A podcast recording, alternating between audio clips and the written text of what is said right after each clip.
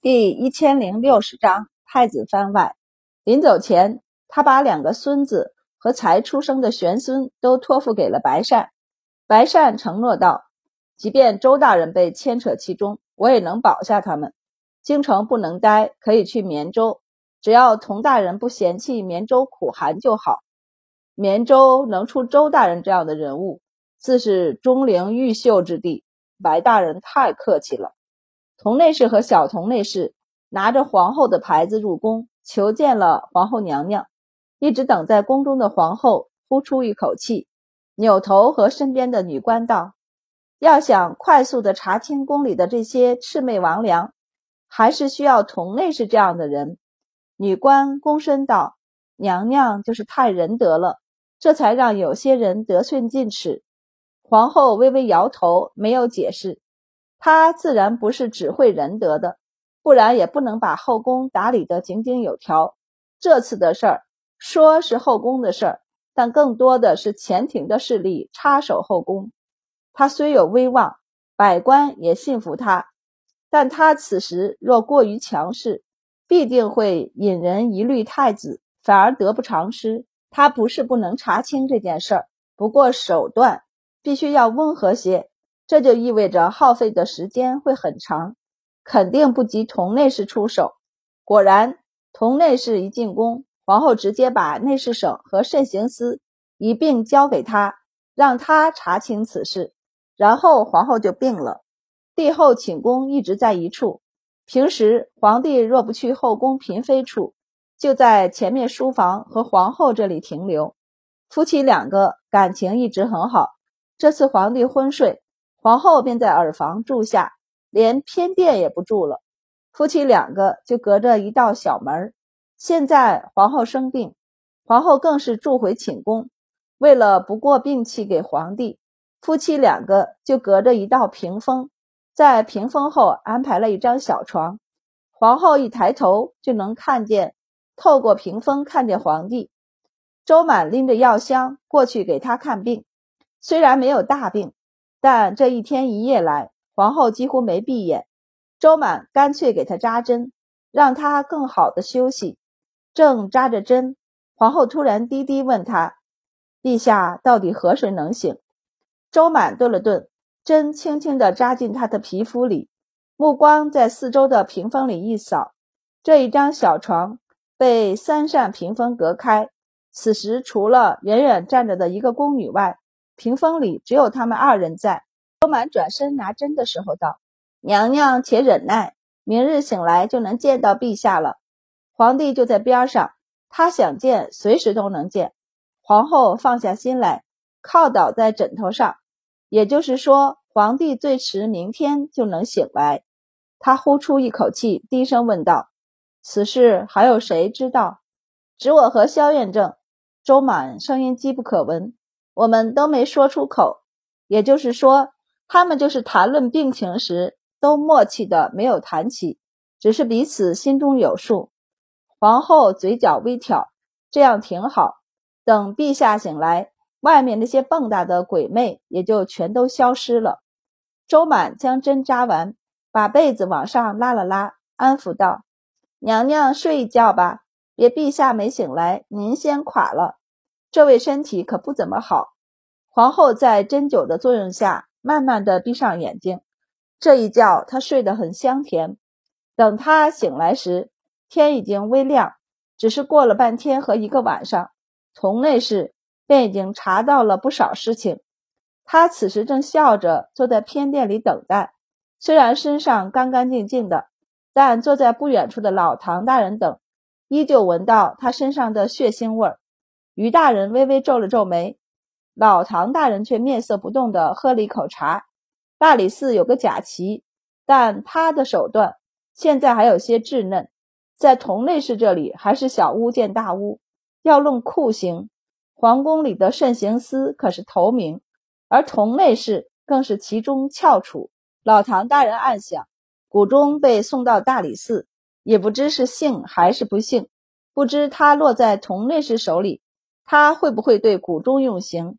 等皇后终于洗漱好，虚弱的靠坐在榻上，几人便被一起请了进去。查清楚了。朝臣们都没说话，同内侍老皱的脸上却是笑吟吟的道：“在老奴这里是查清了，只不过诸位大人还觉得证据不太足而已。”皇后便道：“将太子请来，请他也听一听吧。”没人反对，皇后便知道事情对太子是有利的，于是侍卫们应声而去。皇后问：“殷大人呢？”殷大人在巡视。自从皇帝昏睡，殷礼便将整个皇城都戒严了。老唐大人等大臣找了个理由给百官放假。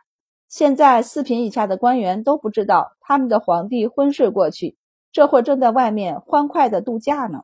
所以皇城外松内紧，连京城的各处城门都要悄无声息地增添兵马人手。因里事情不少。皇后道：“请他来。”是。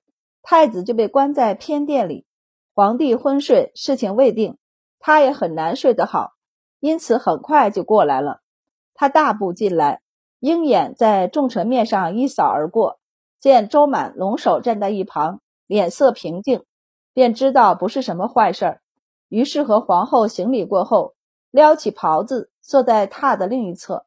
父皇怎么样了？皇后叹息一声道：“还是没醒。”太子皱眉，看向周满和萧院正，还没查出来吗？是不是中毒？不是。周满已经不知道是第几次保证了，坚持道：“陛下是生病，不是中毒。这两日太医院也有不少太医被招来给皇帝诊脉，大家给出的意见一致，没有中毒迹象。也是因为这样，太极殿这边才一直是萧院正和周满在负责。”他们的诊断没问题，太子还要再详问。殷礼已经大踏步进来，和皇后、太子躬身行礼。皇后这才道：“人都到齐了，这便开始吧。”他看向同内侍：“你来说吧。”同内侍弯腰道：“回娘娘，老奴审问了刘美人身边伺候的宫女，还有举报刘美人的武才人。当年刘美人想要争宠。”于是准备了魅惑之物，想要引诱陛下。只是陛下福德深厚，并没有用上他泡的茶水。大理寺一直撬不开刘美人的嘴巴，一是因为她是妃嫔，虽然有武才人举报，但没有切实的证据之前，他们不敢用重刑；二是刘美人也不傻，知道有些罪不能认，有些事不能说，不然不等罪名判定，自有人先取了他的性命。而他身后还有家人呢，可同类事可以让他生不如死，忘记家人，所以他招供了。当然，他的供词并不是全部可信的。这世上的人趋利避害，或许是有所谋算，说出来的话就没有百分百准的。所以同类事还问了他身边伺候的宫女，包括举报他的同院武才人。说起来，这个武才人也是个很有趣的人呢。同内侍嘴角微微一挑，将他查出来的事情有条有理的说出来。五年前，刘美人的确只是想要争宠。她年轻貌美，刚进宫没两年，而皇帝看着还精神健壮，但到底年纪大了，所以他想要圣宠，最好能生下一个皇子来，将来也好有依靠。他家世还算好，所以拿钱打点宫里的人，包括谷中，求着见到了皇帝。两次过后，他发现皇帝更喜欢和他逗趣儿说话，并不热衷床事，没有交流，他怎么怀孕呢？所以他就准备了一番，托家里准备了助兴的媚香和药，那药可以拿来冲茶泡水，还有一股特别的香气。媚香是擦在身上的香脂。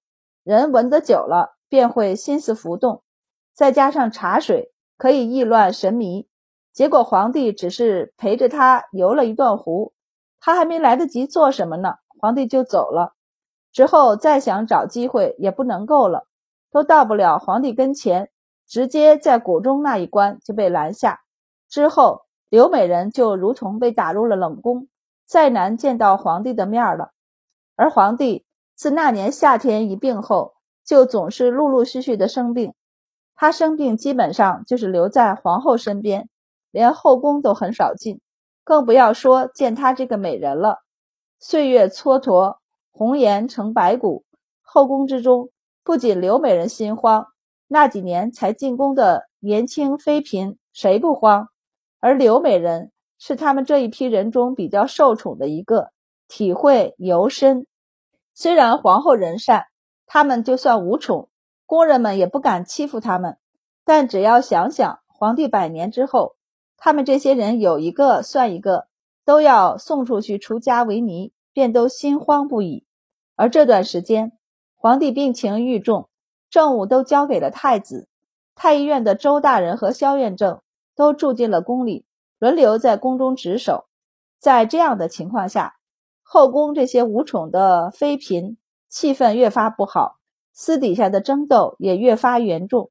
武才人和刘美人住同院，相比刘美人，武才人更无宠，也一直被欺负。这段时间，或许是气氛不好，刘美人的手段越发凌厉。前面皇帝昏睡，武才人干脆一不做二不休，直接密告刘美人曾经下毒害皇帝的事儿。于是。拔出萝卜带出泥，刘美人下没下毒还没查清楚，先把谷中这个最大的萝卜给拔出来了。但同内侍拿起泥块仔细一梳理，发现进来挤进后宫的手可不少，因为有皇后在，那些手脚不干净的做了事根本来不及擦干净所有的痕迹。皇后需要慢慢查的东西，同内侍却不用，于是查出了许多有趣的东西。最先打开缺口的还是密告的武才人。